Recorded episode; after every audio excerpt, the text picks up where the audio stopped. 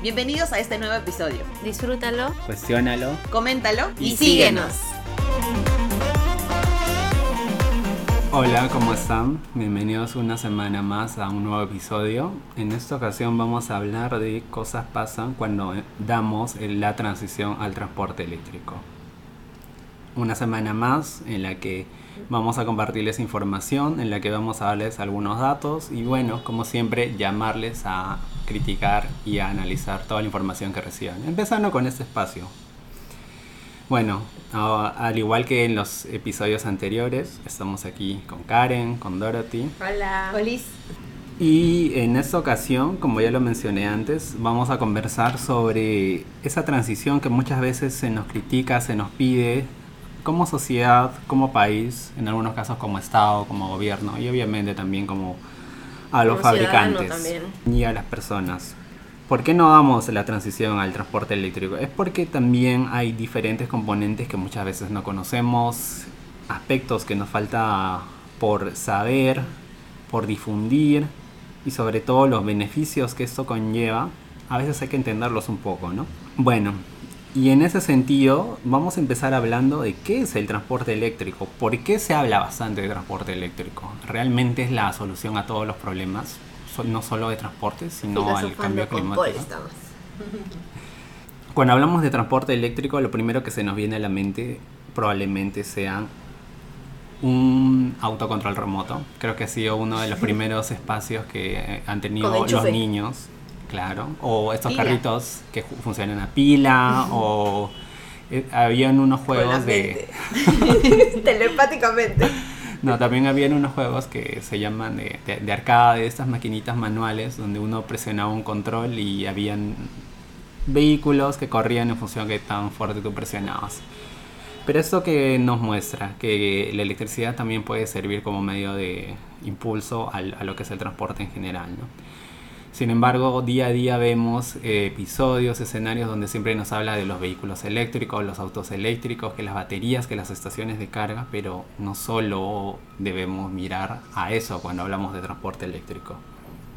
Bueno, nosotros grabamos aquí desde Perú, en este eh, estudio virtual. Perú. Y, y en la ciudad del... Oye, ¿cómo seguirte los antes? Déjale que hable. Y, y en una ciudad también que es una de las más habitadas a nivel de Latinoamérica, de Sudamérica o América del Sur, como quieran llamarle. Lima, eh, tenemos un medio de transporte que es masivo, que tiene bastante utilidad, pero cuando nos ponemos a preguntar a qué funciona, electricidad, sí, hablo del tren eléctrico. El metro, el tren o no sé qué otro nombre tengan en sus países. Línea 1. Línea En Lima. Y en En proceso línea 2 y línea 3. Que ya va más de 5 años. No, y hay ciudades que tienen bastantes líneas de, de metro, ¿no? Pero lo más llamativo, como decía, es que este transporte funciona con electricidad. Es otro de los componentes que a veces también tendríamos que ver. Trenes, trenes de largo alcance, trenes bala, en algunos casos hasta ya hemos visto proyectos de trenes de levitación magnética. Lo mismo, tenemos a, a la ¿Como los electricidad. supersónicos? Proyectos. Proyectos Ah, ok, sí. Las ciudades del futuro. las ciudades del futuro. O, en algún, o algún candidato en algún momento dijo, no, el tren bala de Tacna a Tumbes. No, incluso lo, a, a veces escuchábamos que se hablaba de los teleféricos. Claro. Yo sigo esperando en el Cerro San Cristóbal mi teleférico, chicos. Amazonas sí tiene, cabe aclarar, orgulloso el primer teleférico de Perú. Cuela, visítelo. Sí, y otra de las cosas que vemos también en el día a día es, son los scooters, las motos eléctricas. Son diferentes componentes del transporte eléctrico que muchas veces consideramos que no es o no forman parte de esta transición, pero están Forman presentes día a día. sostenible, ¿cierto? Así es. Pero ¿por qué la electricidad? ¿Por qué no optar por otra fuente de propulsión? La electricidad, como hemos visto, tiene diferentes usos y no solo eso, es barata, es accesible. Es por eso que muchos países han empezado a dirigirse a es ese tipo de, cero- impulsión. Bueno, se tiene esa noción de que es de cero emisiones, ¿no? Inicialmente tenemos esa percepción de que es cero emisiones, pero hay algo que tenemos que analizar, el ciclo de vida en general. ¿De dónde viene la electricidad? deberíamos de ver el factor de emisión de cada kilovatio hora consumido o cada megavatio hora consumido, ¿no? Va a depender de cuál es su fuente. Sí, como bien señala Paul, cuando hablamos de transporte, pues no solamente hablamos de los vehículos o del transporte masivo de personas, ¿no? sino que eso es uno de los componentes que de alguna manera tienen un mayor impacto, pero también se trata del transporte personal, de, incluso de rutas cortas, que nos facilitan pues el accionar diario de nuestras actividades. Y, es, eh, y como bien señaló también, ya, ya tenemos algunos ejemplos que se han venido aplicando, creo que ejemplos de alquiler, por ejemplo, de estos patines o, ¿no? Scooters. Y scooters, que de repente es el ejemplo un poco más masivo de lo, de lo eléctrico, tal vez acá en Lima. Y ya de repente un poco más como mecanismo de motos eléctricas, creo que es algo que se ha venido usando y masificando en la extensión también en los canales de extensión de las de las ciclovías y esta nueva tendencia que se ha extendido debido a la pandemia que también ha permitido que volvamos a identificar que como transporte no necesariamente existen otras opciones, ¿no? No solamente hablamos. Y como señaló Paul, pues no, cuando hablamos de transporte sostenible, mm, la electricidad suena, pero está toda la trazabilidad de la generación, pues de, de la generación de la producción de un auto, también el proceso productivo de la generación del auto genera emisiones. Entonces usualmente tendemos a asociar a que es una tecnología limpia porque cuando ya está en funcionamiento no genera ningún tipo de emisión. Pero para tener ese producto final, el proceso productivo sí genera emisiones. Entonces, toda esa trazabilidad, como menciona Karen, es lo que nosotros también debemos de considerar al momento de consumir. He leído de que aquí en Perú, bueno, no tenemos eh, una gran cantidad de vehículos eléctricos. Creo que eh, aproximadamente vehículos netamente eléctricos tenemos aproximadamente 100 nada más en el registro. Entonces son valores bastante, bastante bajos y también, por ejemplo, a nivel de Sudamérica hay muchos, eh, muchos países como por ejemplo Chile o Colombia que están utilizando lo que viene a ser transporte eléctrico como política de Estado, ¿no? La renovación de toda su flota de transporte masivo, de transporte público y la están transicionando. Ahorita está liderando Chile, Colombia también. Entonces, ya son países aquí en Sudamérica que están aplicando esas medidas. Tal vez nosotros como país, como Perú, deberíamos de ver esos ejemplos, ver cómo lo han aplicado para tal vez tratar de replicarlo en nuestras condiciones. Sí, efectivamente, así como mencionado, es que en realidad hablar de transporte eléctrico es bastante complejo, como lo vengo diciendo desde el inicio del episodio, y es por eso que vamos a hacer una serie de espero al menos unos 10 episodios donde vamos a hablar poco a poco de diferentes componentes. Bueno, y estábamos empezando ahora, ya comentando cuáles son los diferentes medios donde vemos que la electricidad se utiliza para el transporte o la movilidad de las personas, pero e, empezamos a hablar también de los impactos. A grandes rasgos, ya en los siguientes episodios estaremos desarrollando cada uno, pero generalmente lo primero que tenemos uno es, como ya dijo Dorothy, el ciclo de producción y qué emisiones, qué aspectos eh, ambientales están abarcando cuando se produce, no sé, un auto eléctrico. Y lo otro que hay que ver es de dónde viene la electricidad que lo va a impulsar. Claro. Habremos visto algún meme, alguna imagen de un vehículo eléctrico impulsado por una planta de carbón, tal vez. Es lo mismo que nada. Que es lo mismo que nada, ¿no? Exacto. Sí. Acá la, eh, la energía eh, eléctrica es hidroeléctrica aquí en el Perú, ¿no es cierto? Centrales hidroeléctricas es lo que nos genera nuestra red de electricidad. Bueno, hay una web en la que ustedes pueden acceder, que es el COES, el ente regulador del sistema interconectado a nivel nacional. No podemos ver incluso la generación eh, diaria, incluso con historiales de creo que son casi 10 o 15 años atrás, de cómo se comportaba, qué centrales están funcionando.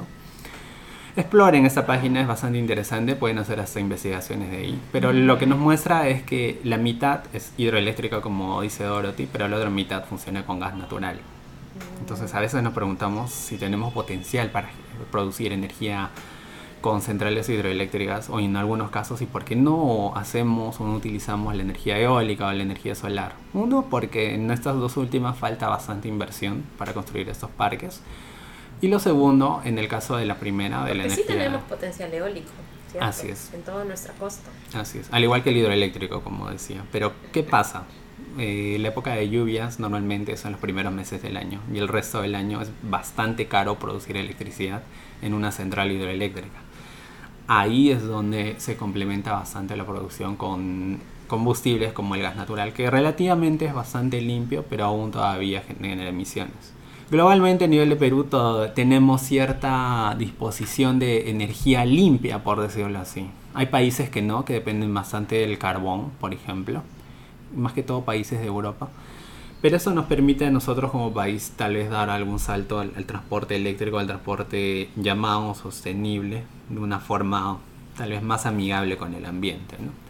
Bueno, y otro de los componentes que sí es bastante crítico a nivel mundial, de hecho hay varias notas que están saliendo en las últimas semanas sobre qué va a pasar con el mercado de baterías para vehículos eléctricos. Y es porque hay que entender que las baterías están hechas de diferentes metales, conocidos muchas veces como las tierras raras. Hablamos a veces de litio. Que, es, que somos de repente uno de los productores junto con Bolivia, que es el principal, por ejemplo. Y ahí estamos nosotros también asociados. Y de repente ya nos hemos relacionado, si no es directamente de baterías de, nuestras, de nuestros vehículos, pues también sabemos que tenemos el de, por ejemplo, el de las motos, ¿no? el que ha tenido ya una moto eléctrica y lo ha tenido por más de dos años, saben que ya pasando ese periodo incluso están teniendo varias fallas.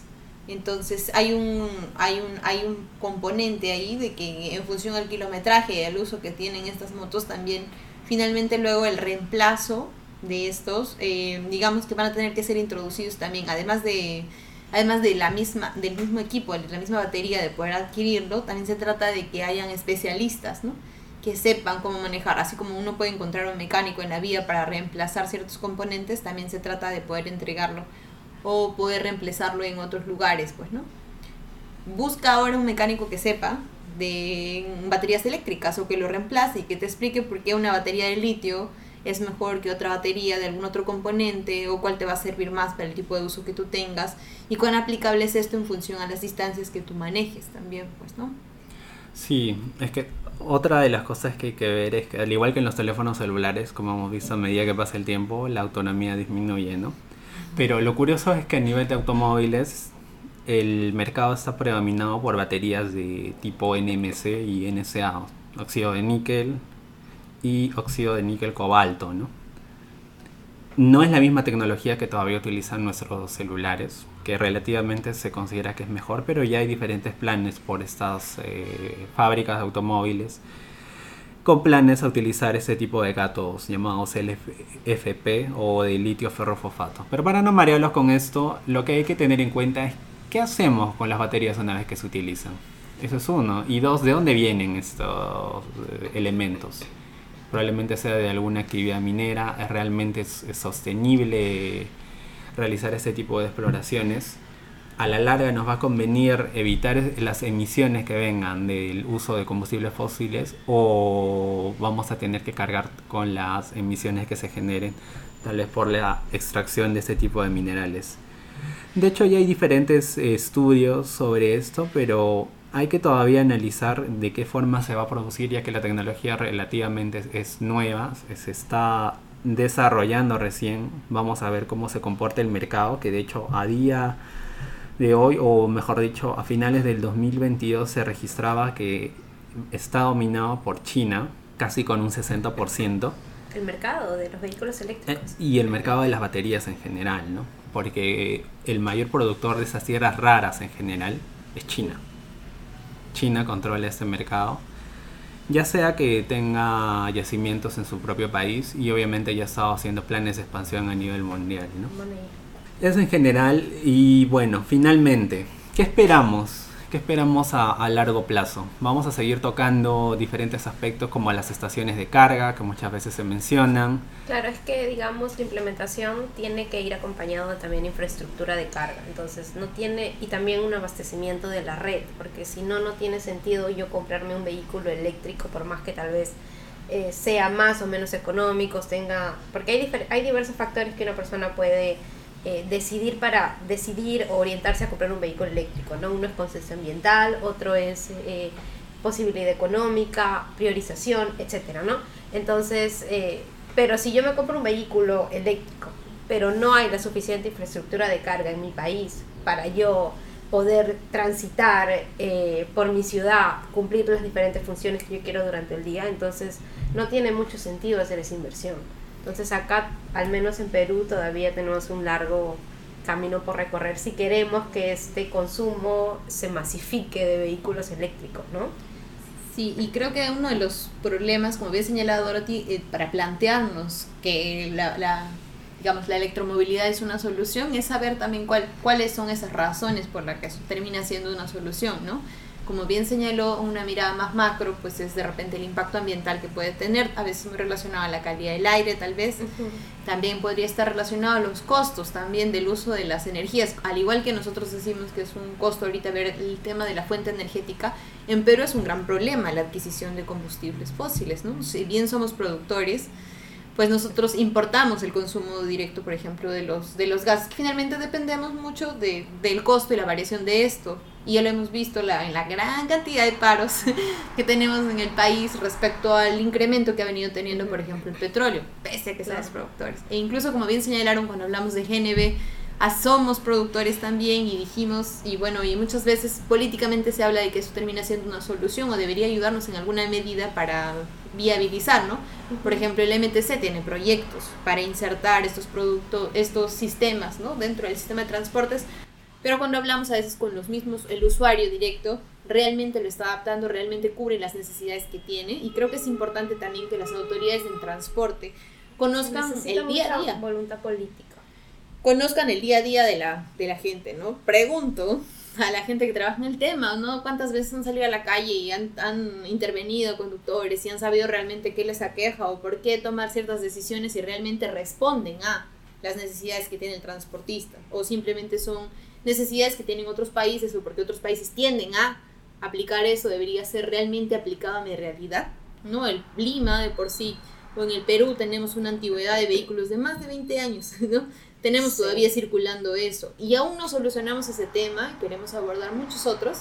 Es que, tenemos esta, esta noción de que el transporte o electrificar el transporte es la principal solución. Y en realidad no es así, es una de las soluciones, pero para volvernos una ciudad verde, una ciudad más sostenible, una ciudad que reduzca o, o que genere menos emisiones, hay que, digamos, afrontar el problema desde varios frentes. Uno de ellos es la electrificación del transporte y debemos orientar obviamente medidas para eso y como dice eh, Karen, sí creo que es importante eh, hacer en cada proyecto o cuando se quiere eh, poner un nuevo enfoque, hacer un, un, diagnóstico preliminar, hacer lo que vienen a hacer encuestas, hablar directamente con la ciudadanía, que son los que usan el espacio, que van a ser los consumidores finales. Entonces, eso es, eh, al menos para mí, fundamental que se tiene que hacer. Y no solamente considerar que electrificar va a solucionar todos los problemas y yo voy a hacer una ciudad verde solamente porque electrifico mi transporte. Mi transporte. No. Es una de, las soluciones, pero hay muchas más que también debemos de, de, abordar. ¿Qué se está haciendo en Perú? Pues en, al menos en, en, Lima, como transporte público, que es uno de los grandes problemas que tenemos, pues hay ya un, un bus. Un bus que está circulando, ¿no?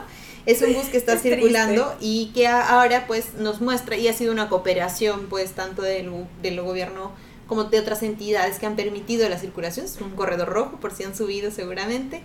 Y también actualmente ya la ATU, ¿no? que es la Autoridad de Transporte Urbano para Lima y Callao, al menos ya están postulando pues un bus patrón que debería, eh, digamos, dar las, las características, como su mismo nombre lo dice, para poder estandarizar cuáles deberían ser las características de un vehículo que mm, regularía o de, alguna manera uniformizaría pues el, el, sistema de transporte para hacerlo no solamente de repente menos contaminante, sino también un poco más ordenado, ¿no? Entonces, como bien señaló Dorothy, como bien lo está hablando Paul, hay varios ejes, ¿no? Energéticos, que era uno de los puntos que queremos abordar, pero también está el enfoque de cuáles son las otras necesidades que responderían a, ¿no?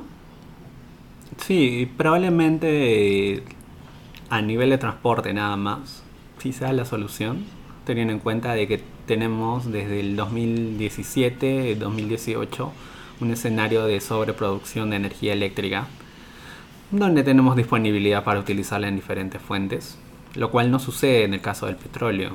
De hecho, al 2017, de acuerdo a datos del Ministerio de Energía y Minas, eh, y asimismo de entidades del Estado como Perú Petro o Petro Perú, no se cubría con la producción nacional ni el 10% de la demanda de combustibles.